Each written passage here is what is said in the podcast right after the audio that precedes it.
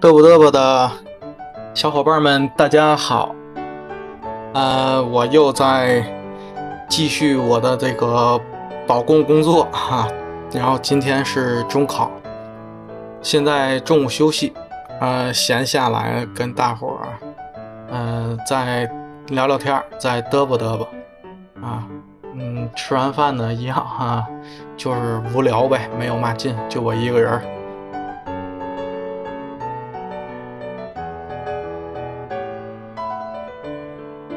我呢，待着没事儿，就想了一下，呃，这个中考也考完了是吧？再过个一个多星期、半个月啊，我们这个一直在放假、刚刚复课的各年级的学生们呢，啊，又不能叫迎来考试了，就是又迎来了假期，该放暑假了。呃，我想了一下，我想给大伙儿呢嘚啵嘚啵这个。天津旅游的事儿，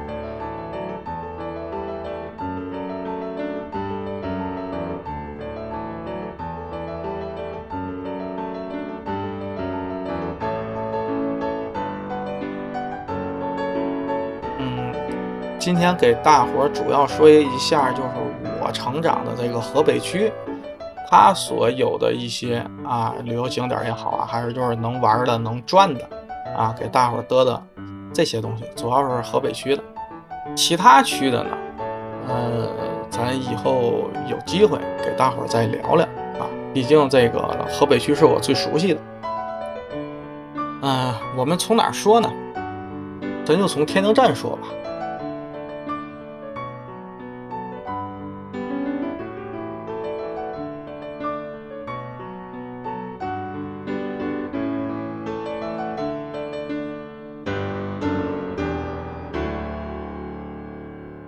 天津站呢是河北河东的一个交界处，呃，河北河东这两个区呢有一段的这个区的分界线呢就是火车道，啊，从天津站出来的火车道以新开地道啊为一个基准线。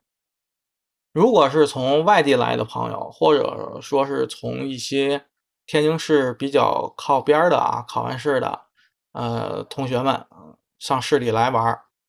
那可能你会坐火车在天津站下，或者呢是坐地铁，坐九号线啊，从滨海新区塘沽那个方向，还有东丽啊，或者说是其他区呢，也是坐地铁，最后坐到了天天津站这儿。咱从天津站一出来了呢，对吧？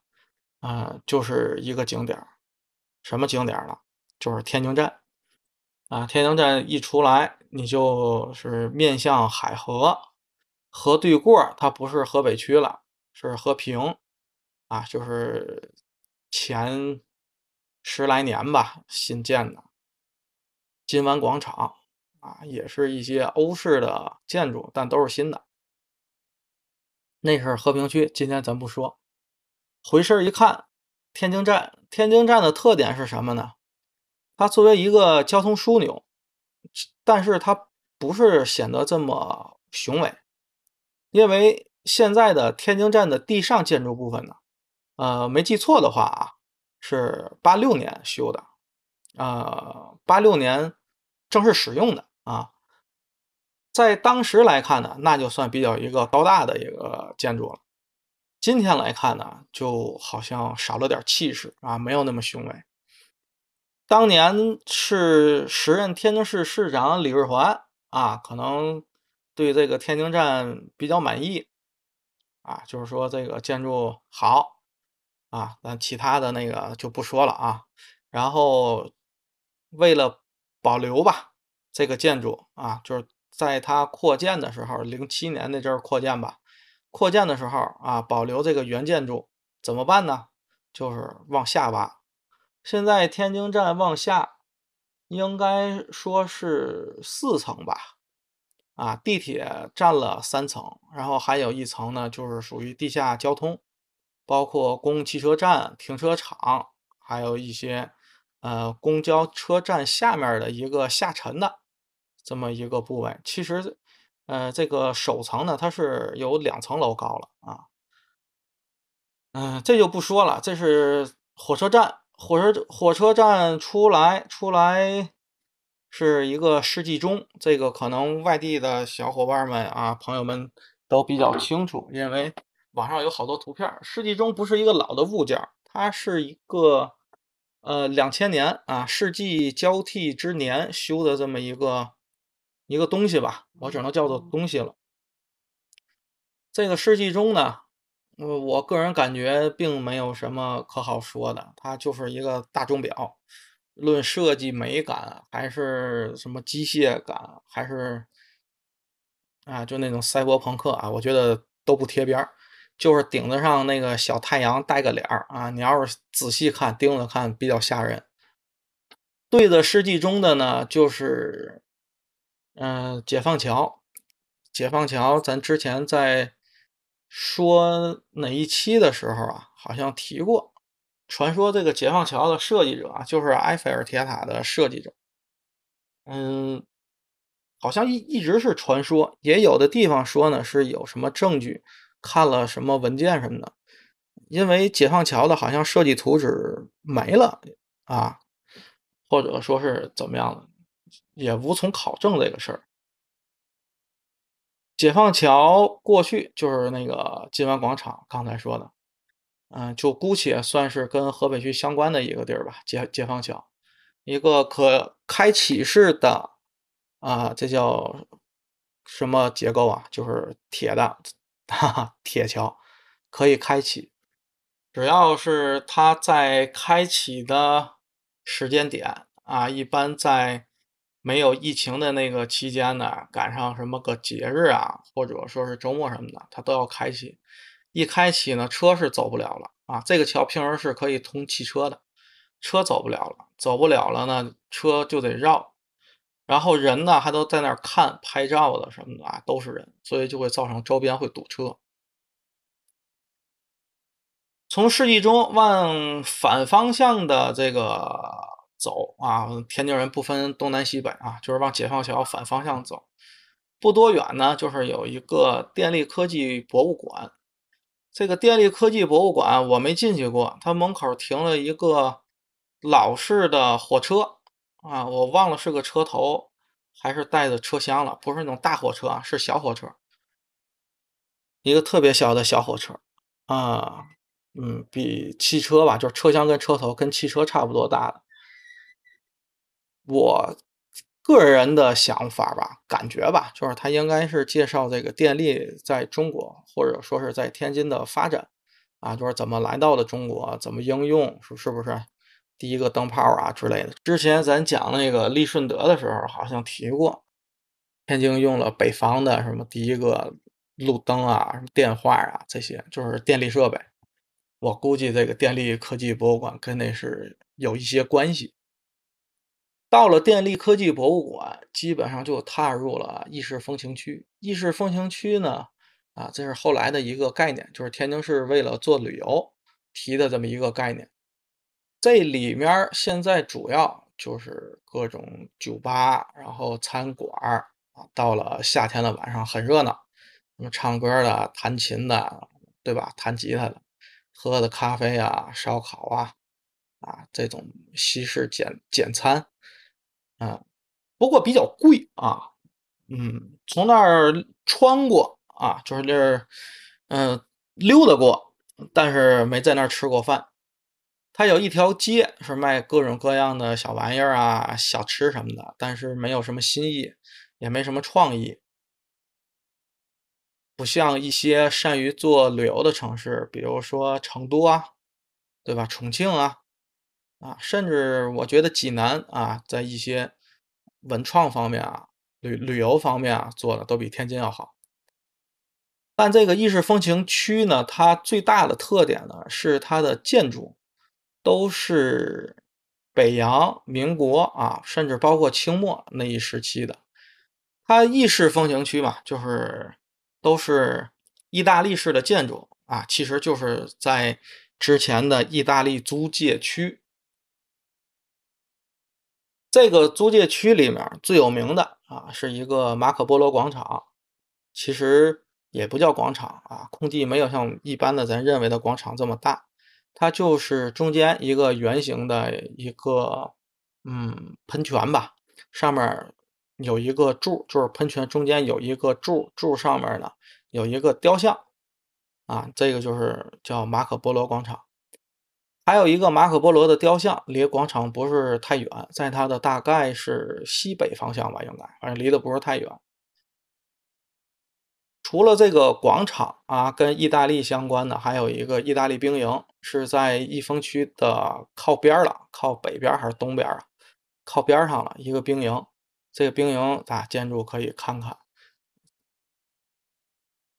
在兵营的旁边啊，也就是建国道地铁站出来有一个圣心医院的旧址。这个旧址呢，就是也是个楼，现在是被一个。公司给租用了什么的啊？进是进进不去。呃，在这个圣心医院和地铁站中间，就它有一个小片的空地啊，种了点花花草草什么的。其中有一个像教堂那么一个东西啊，都比较破败了，也没有去修葺的特别好什么的。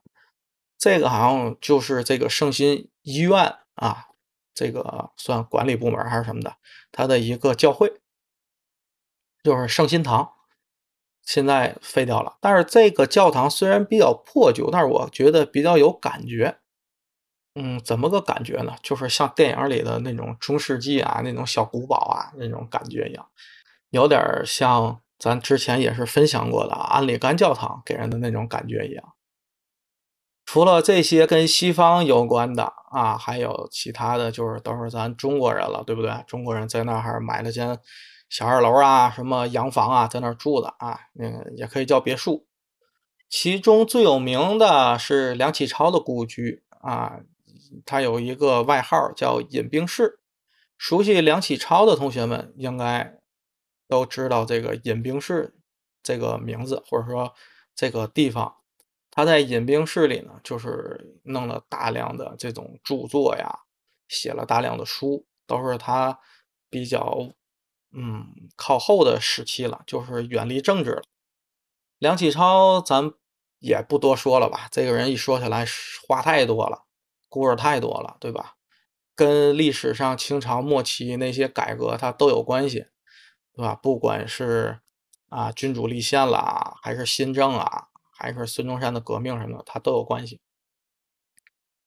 梁启超。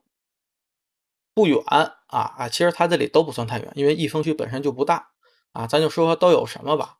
还有一个汤玉麟的旧宅，这个是一个奉系军阀的啊。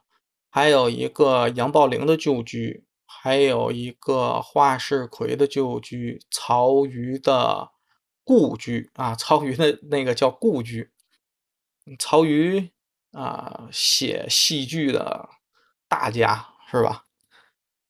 他不是天津人，但他是在天津出生的啊，好像也是一个没落的贵族什么的。他写的这个话剧，至今还是在反复的拍，什么日出啊、雷雨啊什么的啊，都是各大人艺的话剧团啊在拍。再有一个呢，花世奎的旧居。花世奎，咱讲那个双烈女案时候啊，提到过，他有一个这个双烈女碑，是吧？在中山公园里放着了，是花世奎写的。再有一个旧居呢，叫城西。这个当时呢，看那个介绍的时候多看了一眼，就是我去益丰区里面溜达玩的时候多看了一眼。多看一眼什么呢？之前。看到这个城西旧居啊，没有太在意，但是溜达溜达呢，看到就是它的应该说是靠西吧，是西还是南啊？嗯，不远，隔了两条街是一一个街啊，有一个旧居叫乘客旧居。哎，当时想这两个是不是有什么关系？后来一搜啊，果然有关系。城西呢是乘客的弟弟。呃，咱说两句这个乘客啊，乘客是天津市的，就是呃市长啊，旧时的天津市的市长，他呢是同盟会的成员啊，这也是经历比较丰富吧。大约在那个年代，好像是有点头脸的这个是吧，都会跟一些啊这种改改革派啊，或者说是一些什么派的牵扯点关系是吧？嗯，这个乘客啊，他的儿子，哎，我忘了叫成什么了。他的儿子是中国第一辆红旗轿车的设计师。啊，嗯，益丰区呢，咱 就说这么多啊。大概呢，就是可以来的去那儿看看建筑啊，都是很那种精致的啊，特别的别致吧啊，不能叫精致这个词儿还差一点儿，特别别致的这个风格啊，看上去挺漂亮。然后再吃吃西餐是吧？听听歌啊。虽然这个酒吧跟成都、跟北京、上海这些地方没有办法比，但也还行吧。啊，除了贵点儿，没有嘛槽点。益丰区出来，我们可以顺着海河边儿啊，顺着海河边儿啊溜达。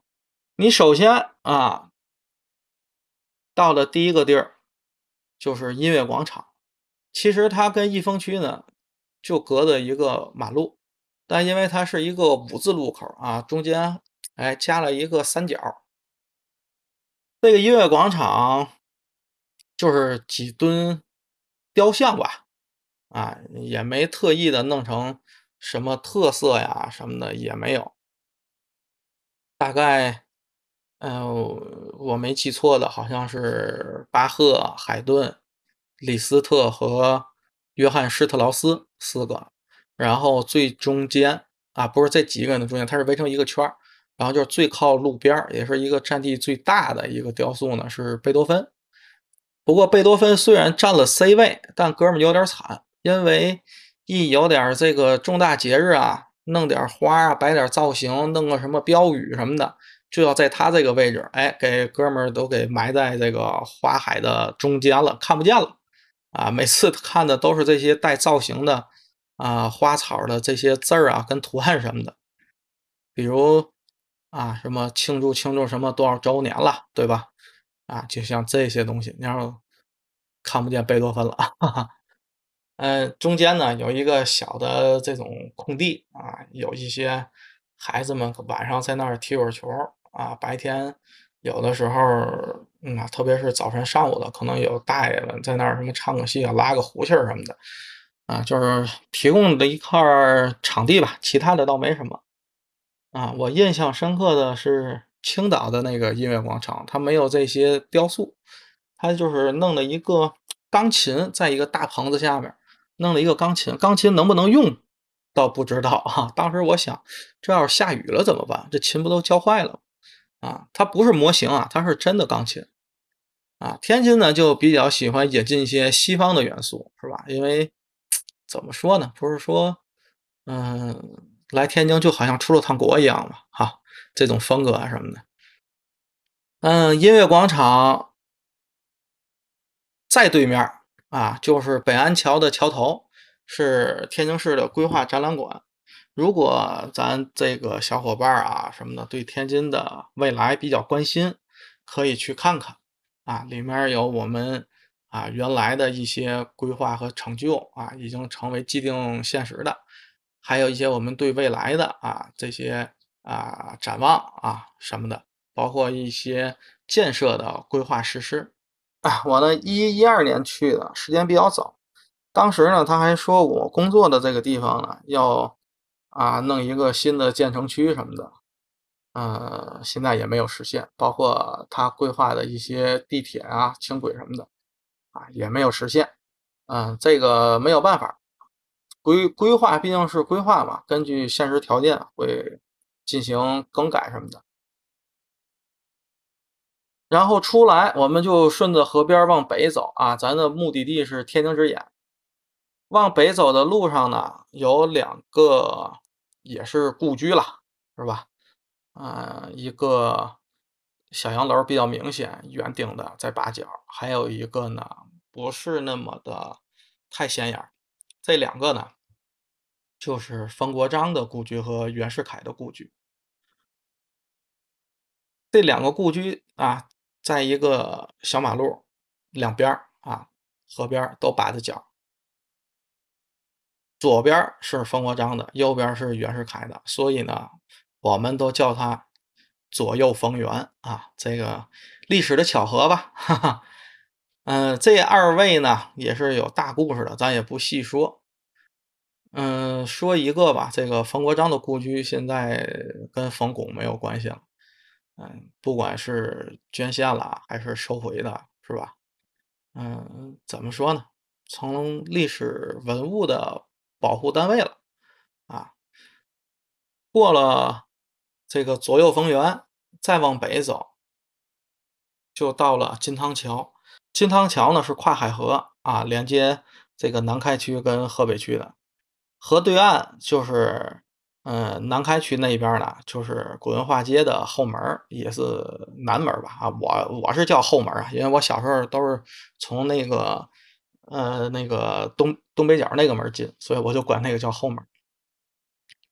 那边咱不说，咱说这边啊，这边呢，这桥头有个公园叫会师公园，因为解放天津的时候。就是三大战役嘛，平津战役啊，胜利会师就是在金汤桥会的师，有好多人认为是在解放桥会的师，这其实是错误的啊。它叫解放桥，它不是在那儿会的师，会师是在金汤桥。金汤桥呢，原来不是这种铁桥，它是一个浮桥，就是叫东浮桥啊。我爷他们那一辈儿里面，他们都叫东浮桥。这一说去那一块儿，他们不说去金汤桥，都去东浮桥，以至于像我们小辈儿的呢，也都跟着一块儿喊起来了。啊，他这个东浮桥啊，就是天津有一句古话嘛，叫做“三座浮桥两道关”啊，这个就是浮桥之一，三座浮桥之一。但他现在的这个铁桥呢，啊，肯定是浮桥之后修的，对吧？但是它没有多靠后，它不止不靠后，它还特别的早，它比刚才说的那个解放桥还要早。那个解放桥啊，啊，刚才不是说是埃菲尔铁塔那个设计者给设计的嘛？是这种传说啊，说明它也是在什么年代呢？是在北洋时期啊，二十世纪初的那一阵儿。那这个金汤桥呢，比解放桥还要早，早二十年，它是。一九零六年建造的。咱再说回惠师公园，河北这边的惠师公园啊，它是一个呃坦克吧？哎呀，这个我记不清了，咱小伙伴可以去那儿看，因为你到了那儿不可能只去河北这边，就是它南开跟河北这边都有会师公园啊，都是有什么一个坦克，还有一个大炮的一个模型什么的，然后还有雕塑啊。河北这边就这个会师公园，它就到了。奥式风情区了，不过奥式风情区呢没有给叫起来啊，不像意式风情区搞的旅游开发这么完善。会师公园的旁边就是奥匈帝国的领事馆啊，一个建筑。然后我们继续向北，就到了李叔同纪念馆。李叔同呢，就是弘一法师。弘一法师呢。就是送别那首歌的作词人，这歌很有名了，对吧？长亭外，古道边，芳草碧连天。啊，这是朴树特别喜欢的一个啊，唱一次哭一次，啊，哭的稀里哗啦的，是吧？越哭吧还越耐唱啊，到哪儿哪儿全全都唱啊。这个怎么说呢？就是一首特别好听的歌。特别的适合毕业季，适合这种送别亲朋好友啊，就那种心境啊，嗯，不管是词啊曲啊，都是特别优秀的一首作品。弘一法师呢，咱也不多说了啊，也是一个经历 特别丰富的那么一个人啊，三五句也说不完啊，嗯，总之。啊，天津人吧，对吧？现在纪念馆的所在地呢，就是他小时候啊成长起来的地方。现在都是高楼大厦，是吧？高层建筑。原来这一片呢都是平房啊，用我们话叫“老破小”啊。当然，弘一法师那个年代并不是老破小啊，那是我小的时候是老破小。弘一法师他的那个年代，那一片都是大四合院啊，那片也是挺有钱的。人家吧在那儿买房子置地吧，啊，呃，李叔同纪念馆出来再往北就是狮子林桥，啊，就是金汤桥嘛，在北狮子林桥。狮子林桥原来有两条大龙喷水，中间是个哪吒，后来因为这个桥要改建啊，加宽，这个雕塑没了，成为我儿时的记忆。没了之后呢，狮子林桥修了一个算是特色吧，就是桥上有一个一个一个的小狮子啊，造型可爱，千姿百态，是吧？呃，有点像哪个桥呢？像卢沟桥。卢沟桥呢，也是，就是这个桥的栏杆上有很多的石狮子啊，造型都不一样。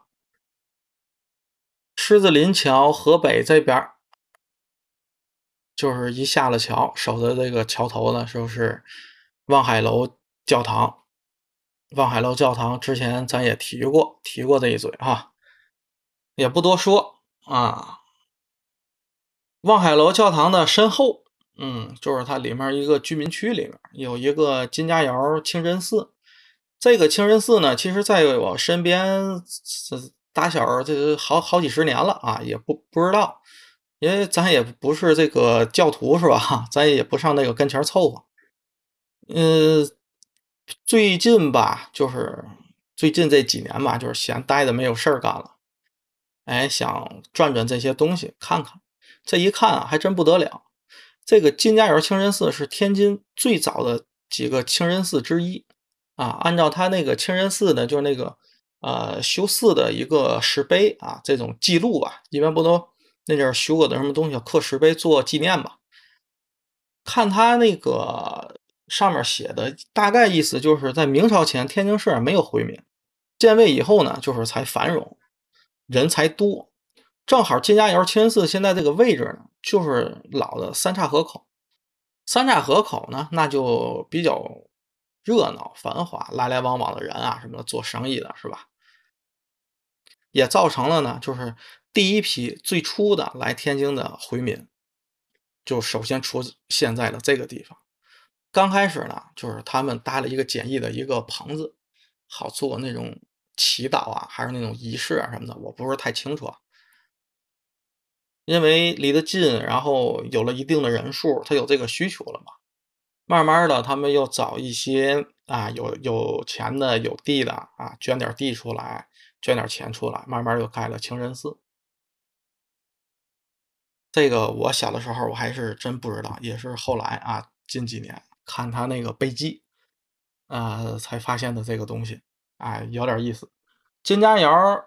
它离河边其实也不远啊，出来出来再往北走就是金刚桥。金刚桥呢是九几年把老桥拆了，新修了一个，当时叫彩虹飞跨海河两岸。下面呢走汽车行人，上面呢还有一层高架是走汽车的。下面的汽车呢是单行路。这个不是我想说的重点，我想说的重点呢是。金刚桥原来那座老桥啊，也是一座钢铁桥，跟金汤桥啊、解放桥，呃，形制差不多。我想年代也应该也差不多。但是当时缺乏这种，嗯，文物保护的意识，就把那座老桥给拆了，盖了一座新桥。嗯，一个是老桥呢，交通能力不足啊，然后还有一个样子可能。破败点吧，啊，可能安全性能也不行。然后建了现在的新桥，以九几年当时来看呢，确实挺好看啊，挺现代化嘛，对吧？但是以现在的眼光来看呢，可能这种老的物件要是没了啊，就没了。还好呢，在金刚桥的桥头啊，河北这边有个金刚公园金刚公园一入园它就有一个老的金刚桥，按比例缩小啊，这么一个模型。有兴趣的小伙伴呢，可以呃花个两三分钟吧，啊，反正到了那点地儿了，一拐过去就能看得到。金刚公园出来啊，基本到了金刚桥就能看见天津之眼了。天津之眼呢，嗯，就不用说了，那图片网上全都是，对吧？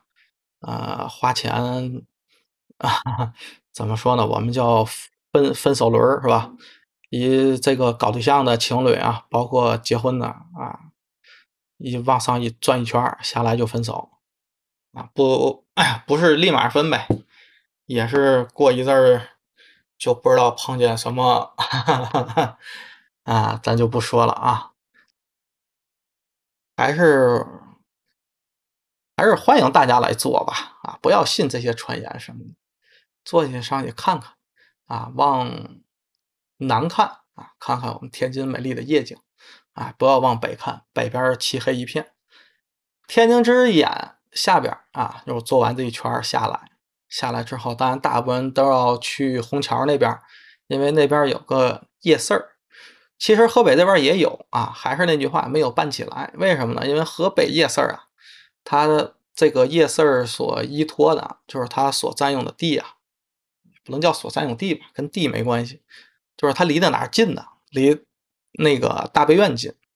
大悲院就是大悲禅院啊，全名大悲禅院。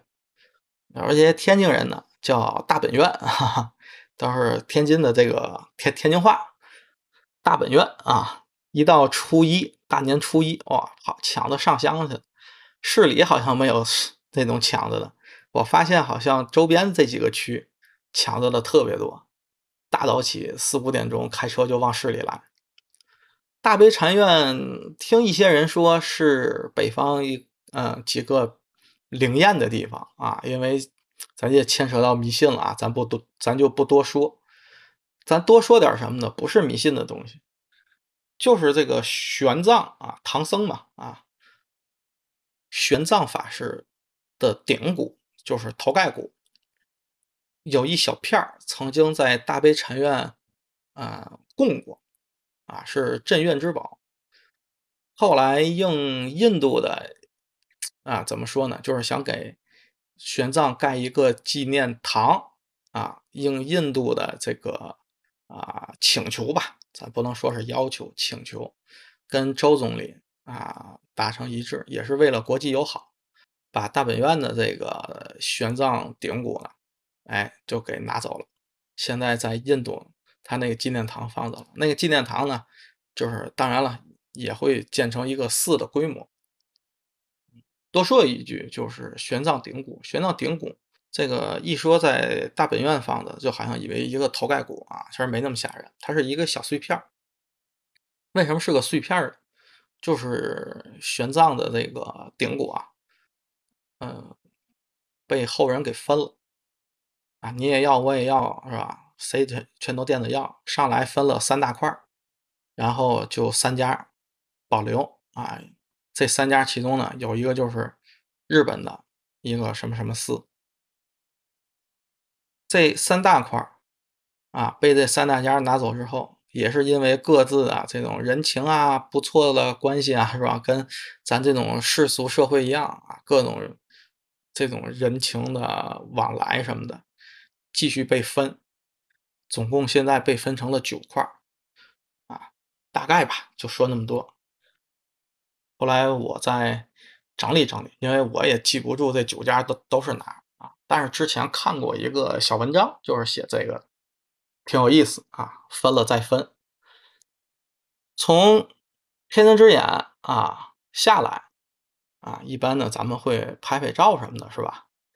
拍拍照呢，嗯，用手机啊拍个纪念照什么的也都挺好看。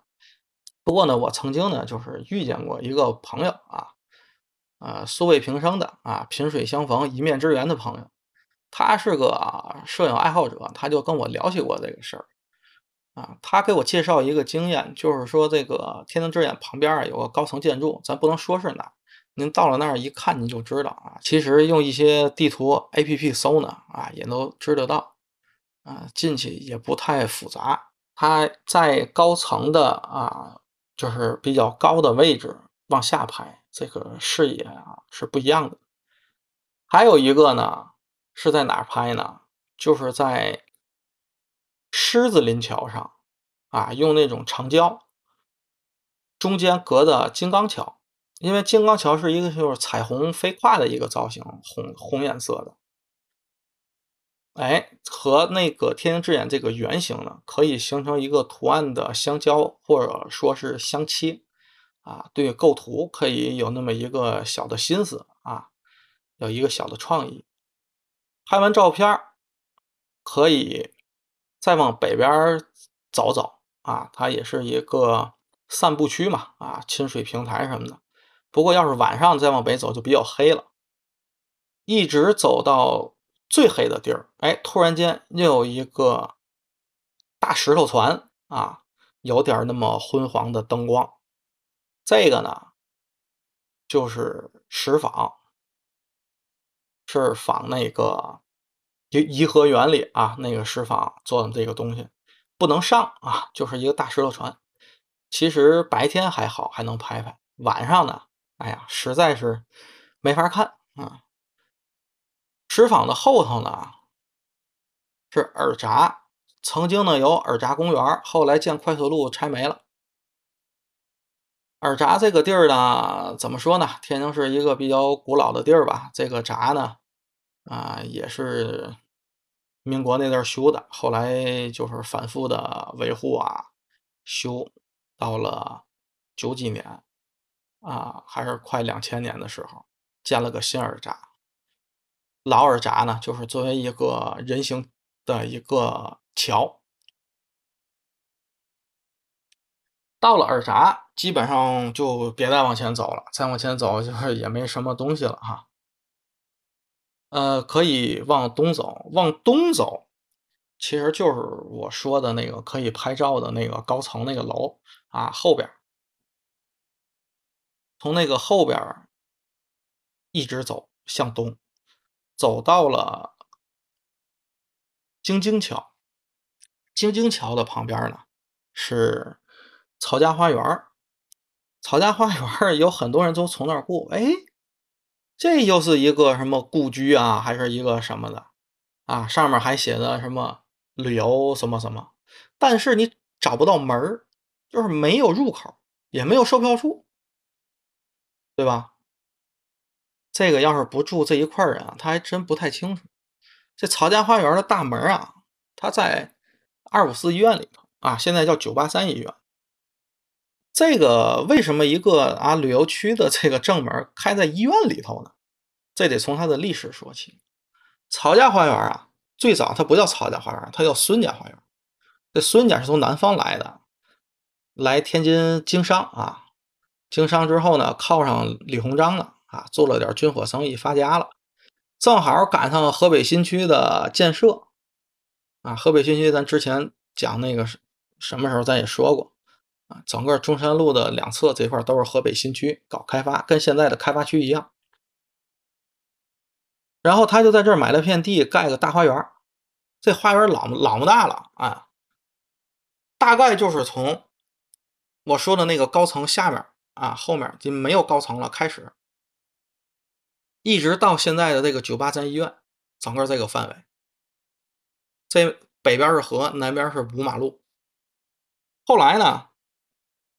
有个天津人啊，曹锟，又是练兵啊，又是什么的，他发了，然后也成了势力。成了势力之后，他就看上了这个孙家这个花园。当时你孙家在干嘛？他是商人，对吧？他没有政治的这种资本，曹锟有，他是练兵的嘛。人家曹锟，反正就是我也不是说我我白要，我给你钱啊，只不过就是强买强卖，是吧？但事儿呢，肯定做不出来强买强卖，哈哈，这个咱不说啊。曹锟给买了，曹锟买了之后呢，他就改名叫曹家花园了。如果大伙儿熟悉曹锟是吧？曹锟啊，就是知道这个曹锟也进过京是吧？呃，也想就是怎么说呢，在这个袁世凯死了之后啊，也想过过总统瘾是吧？后来还通过贿选的这个方式，哈，当上了。当上没多长时间，然后又下来，就怎么说呢？心灰意冷，还是躲避这个，就是来逃难吧。啊，在天津做寓工了。很多北洋政府下来的政治上失意的人，还是社会上失意，怎怎怎么样吧，都来天津做寓工啊。曹锟也来了，来了之后，嗯，怎么说呢？也是为了结交这种当时政界啊什么的。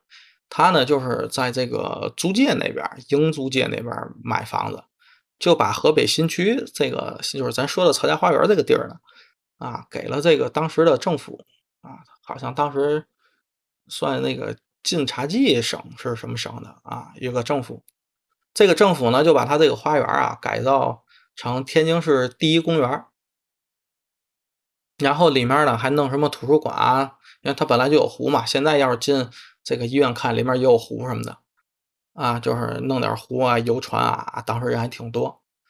然后时间不久，日日本来了，日本给天津占了，占了之后就把这个曹家花园呢改成了后方医院，这就是现在曹家花园跟医院的这个关系的开始。日本败了之后，国民党来了，国民党呢就把这个医院呢继续留用，你说它里面设备全有，但是改名叫陆军医院啊。这个时候那个曹锟肯定就死了。曹锟我记得是日本就是那个七七事变之后没有多长时间就死了。等解放之后，又改名叫二五四医院，因为我们这个跟部队相关的，不管是工厂还是医院还是什么的，都是以数字代号。在前几年又改成九八三医院。这个医院就是原来曹家花园它里面那些房子的所在地，日本给拆了，建成医院了啊。然后我们呢，当然后面又改造，对吧？又把原来老医院的那些小楼啊什么的给拆了，后来盖个新楼，这都是近代的事儿。但是它花园这一部分啊，就是花园其中的一小部分啊，就是那些假山啊、亭子什么的，一直在保留，是医院的，就是相当于后花园吧，是吧？是给大夫们嗯休憩，还是给病人们休休息啊、散散心什么的啊，就不好说了。但是现在呢，这个曹家花园被隔离出来了啊，这不是病人办的啊，病人也可以进，因为所有人都可以进，但不是这个九八三医院在管理。所以，这个曹家花园的门开在了九八三医院的里边。你想去这个花园，你得先进医院啊。从这个曹家花园啊出来，往南走就是往回走啊，开始往天津站那方向走。嗯，有一个我觉得是特别特别好的一个地方，觉悟社。这个是啊，周恩来、邓颖超啊曾经在哪儿。革命过，奋斗过，两个人的情谊呢，也是在觉悟社开始的。啊，有那个年代这些学生怎么，嗯，啊，咱不说这些事儿了，这些事儿，反正就是挺好啊，大伙儿去看看。关于他呢，咱找一期吧，咱详细说一下。他这个觉悟社前因后果怎么来的？怎么运行？对吧？它的结局是什么呢？里面的社员，嗯，怎么说呢？里面有好多社员，嗯，相当一部分其实并没有坚定这个信仰啊。等有时间吧，啊，找一期。如果近期来天津旅游，特别是来河北区的。我是特别推荐去转转啊，去转转，面积不大，很快一个多小时就能出来，但是对那个时代，啊，会有一个深刻的印识吧。出来啊，可以走回天津站，对吧？骑个共享单车很方便啊，其实距离也不远。也可以呢，回到天津之眼啊，那里有个码头。可以坐海河游船，游回去。嗯，海河游船能不能在半截下？比如说我在天津站下，这个我不太清楚。嗯，这么多年没坐过啊。哈 哈如果还回到天津之眼下，如果是晚上还有时间还有闲钱啊，可以到德云社听个相声。德云社呢就在这个。嗯，那是算义风区啊，还是算奥风区啊？反正就在他们两个那个交界处吧。原来的民主电影院，嗯，小时候的记忆啊，跟学校经常去那儿看电影。后来黄了啊，都是新式电影院了，黄了，黄了之后，去年吧，德云社在这儿开张。河北区呢，差不多啊，就这些能溜的、能看的、能玩的。嗯，再有一点呢，就是再有几个，我感觉也不是很重要了啊。有个中山公园，这个不是不重要，就是也是挺有看头的啊。但是咱之前咱有一期节目专门提过，中山公园跑外呢啊，还有一个北宁公园。北宁公园是清朝那阵儿，就是给这个王府啊，他们这个一个花轿。啊，花轿专门养花的，后来规模扩大变成公园里面有一个宝塔，叫，哎呀，叫什么我还真忘了，叫致远塔吧，宁静以致远嘛。呃，北宁公园它真正的名字呢叫宁园啊，叫宁园啊。这个北宁公园的名也不怎么来的，反正从小时候我就叫它北宁公园啊，不止我身边所有人都叫北宁啊。然后里面的宝塔叫致远塔，嗯，啊，宁静以致远嘛，啊，里面还有一个烈士纪念碑啊，是什么的？反正可以去那儿扫墓，一个小山头啊。之前的北京公园里面的假山啊，啊，这种水啊、湖啊，都有挺有造型、挺有创意的。后来公园呢，经过一次改造，都给拆了啊，保留了一小部分啊，都给拆了。包括一进门的什么荷花池什么的啊，全都挺好看，整个一大片一啊，一到了夏天吧，一大片荷叶。嗯，最后最后咱提一嘴北站啊，北站呢就是在前不久新申下来了，说国家的什么文物啊还是什么的一个名单啊，在那名单里了。它的名单里的名字不叫北站啊，叫新开河火车站。嗯，零三年建的啊，之后叫过天津新站、天津总站啊，听名字就知道那阵儿还没有东站，还没有西站，对吧？后来三八年改名叫天津北站啊。之所以叫北站呢，大概就是因为在那个阶段好像嗯要建个天津南站，在现在南开大学的位置。后来嗯，因为各种原因。没有建啊，建到了西站，现在的西站这个位置啊，现在老的西站的楼还保留啊。三八年改名叫北站，嗯，一直沿用至今。好了，河北区呢，咱就说这么多啊，旅游的东西就说这么多。不只是河北区，天津市，我感觉也是这个风格，基本上就是来看看小洋楼啊啊，古建筑，哎呀，也不是那么古，基本都是民国。啊，北洋政府清末啊，也就是这个时期的比较多。嗯，看建筑呢，说各种风格呢，可能一般人也看不懂，也就是看看造型挺好看什么的。然后住在里面的人呢，就是这个建筑以谁来命名的故居呢？啊，倍儿有名的呢，你还听过？知道他啊？大概，咱不说具体的啊，历史上参与过什么事儿吧。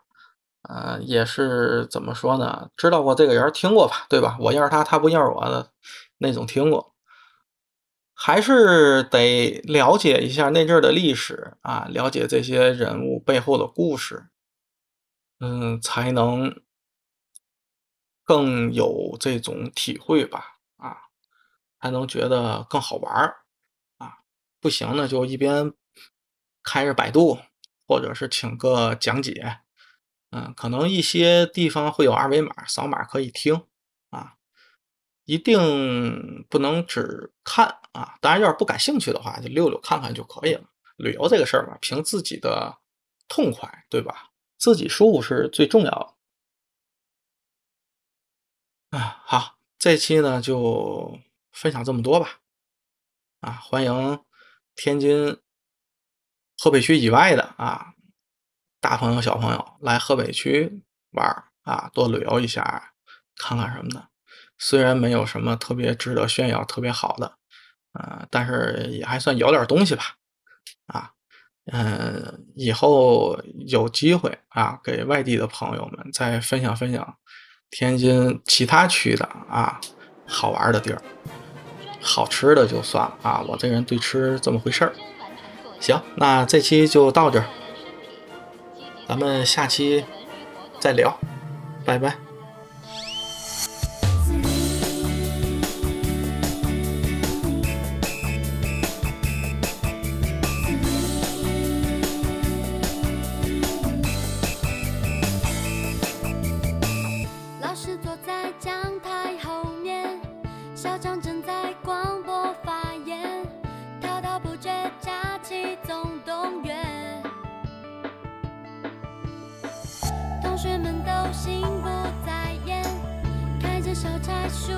时间，耐心已经快要到极限，